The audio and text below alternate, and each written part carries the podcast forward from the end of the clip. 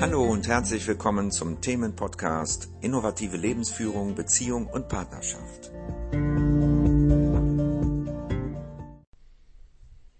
Heute geht es darum, wie du damit umgehst, wenn du dich über jemand ärgerst, mit dem du gesprochen hast, mit dem du ein Streitgespräch hattest und dem du ja im, immer noch was sagen möchtest, das immer noch zu Ende führen möchtest, das Gespräch, und die Gedanken dich im Alltag belasten, weil sie immer wiederkehren. Und möglicherweise, dass du dazu neigst, wenn du die Person triffst, dann dieses Gespräch wieder neu aufzunehmen, was dazu führen würde, dass es wieder im Streit oder in der Zwietracht endet. Denn auf diese Weise wird es dir nicht gelingen. Denn das Bedürfnis, was dahinter steckt, ist ein altes kindliches Bedürfnis. Das hat was zu tun mit Traumatisierung. Das heißt, du hast Dinge erlebt in deiner Kindheit, die dich von deiner Mutter vorwiegend oder vielleicht auch von deinem Vater dauerhaft getrennt haben. Und du versuchst jetzt innerlich immer wieder diese Trennung zu überbrücken so dass du praktisch endlich eine Mutter hast, die dich so liebt, wie du wirklich bist. Und das ist auch das, was du vielleicht versuchst, deinem Gegenüber nahezubringen, deine Ansicht der Dinge, so dass die Person dich versteht. Und wenn sie dich versteht, dann seid ihr euch einig. Und wenn ihr euch einig seid, dann ist dein Überleben gesichert. Dann kommt es zum Kontakt. In Wirklichkeit ist das in der Realität mit einer anderen Person ähm, so nicht möglich. Ja, wenn die andere Person dazu bereit wäre, auf einen ehrlichen Austausch sich einzulassen, dann wäre es etwas anderes. Aber wenn es nicht so ist, wie gehst du damit um, wenn du alleine bist damit? Ja, wie wirst du dir diesen inneren Dialog, Dialog wieder los? Diese sich ständig wiederholenden Gedanken und das Bedürfnis, etwas zu Ende führen zu müssen. Ja, das ist ja dann wie ein Zwang, der sich dir aufdrängt.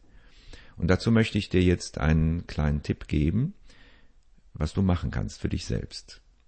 Und zwar nimmst du dir eine kleine Zeit, ja, wo du für dich alleine bist und stellst dir diese Person vor, mit der du diesen Dialog hattest, diesen Streit. Dann sprichst du diese Gedanken, die du ihr gegenüber noch hast, aus. Also du stellst dir vor, du sagst es ihr. Allerdings diesmal nicht mit einer Identifikation, wie du das normalerweise tun würdest, sondern mit etwas Abstand. Und dazu helfen dir ähm, Floskeln sozusagen. Also du sagst zum Beispiel, mein Kopf denkt jetzt gerade, und dann sprichst du die Gedanken aus, die dazugehören, die du ihr sagen möchtest, der Person. Oder in meinem Kopf ist der Gedanke das. Und dann sprichst du diese Gedanken aus, teilst praktisch dieser Person in der Imagination mit, was du noch denkst. Und wenn noch Gefühle da sein sollten, wie Wut oder Scham oder Traurigkeit, was auch immer, dann teilst du das genauso mit. Dann schaust du die Person in deinem Innern sozusagen an und sagst, ich fühle jetzt gerade und dann Traurigkeit. Ich fühle jetzt gerade Wut. Ich fühle mich jetzt total wütend. Als Beispiel. Und dann schaust du im Nachhinein, wie fühlst du dich? Ist dein Körper entspannter? Bist du ruhiger geworden? In der Regel ist es dann so, dass dann praktisch du das zu Ende führen konntest, was dein Bedürfnis war, zwar ohne den echten Kontakt, aber das ist etwas, was dir dann ja Unbewusstes dann vorgaukelt, so dass du jetzt endlich in den Kontakt kommst, ja, weil die Person nicht negativ reagieren konnte mehr. Ja, in der Wirklichkeit würde sie wahrscheinlich wieder ähm, negativ reagieren, also mit Gegenargumenten und so weiter und so weiter. Nur Jetzt in deiner Fantasie ist es ja so, dass du dieser Person gegenüber bist und sie nicht so reagieren kann wie gewohnt. Ne? Und deswegen kann es funktionieren. Das heißt, dein Gehirn, was ja zu deinem Körper gehört und wo diese alten Geschichten und Konflikte abgespeichert wurden in der Kindheit, die jetzt dazu führen, dass es überhaupt zum Konflikt kommt, zu einem unlösbaren. Diese Gedanken und Bilder sind dort abgespeichert und werden jetzt praktisch bedient in deiner Fantasie. Und dein Gehirn kann es nicht unterscheiden, ob du in Wirklichkeit einer Person gegenüberstehst und ihr das sagst, was du sagen willst, oder ob das nur in deiner Vorstellung ist. Ja, so funktioniert auch Hypnose. Ja, man kriegt eine Vorstellung ins Gehirn eingepflanzt und der Körper und das Gehirn auch glaubt es, weil das ist ein Instrument. Es ist, das Bewusstsein ist etwas, was dazukommt. Du bist nicht dein Gehirn. Ja, genauso wenig wie deine Gedanken.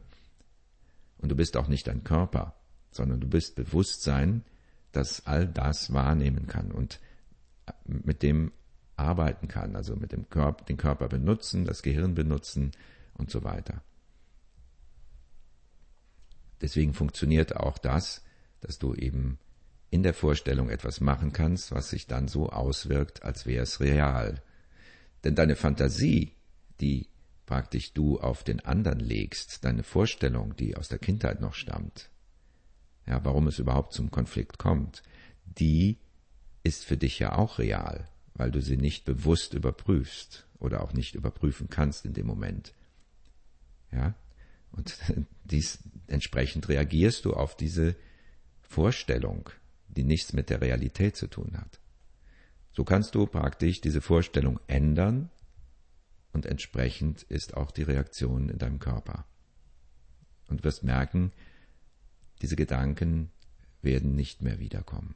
Ja, und du wirst wenn du die Person das nächste Mal siehst, neutral sein. Gut, probier es einfach aus und test es für dich, ja? Du musst mir das nicht glauben, sondern es geht darum, es auszuprobieren. Dann wirst du es wissen, ob es funktioniert. Du kannst es vielleicht auch ausprobieren in einer Situation, wo du nicht aus, äh, die, die Dinge nicht aussprechen kannst, weil, was weiß ich, du bist irgendwo, wo dich jemand hören könnte oder so, dann wäre es auch eine Möglichkeit, das in Gedanken nur zu tun, also in der Vorstellung, ohne das auszusprechen.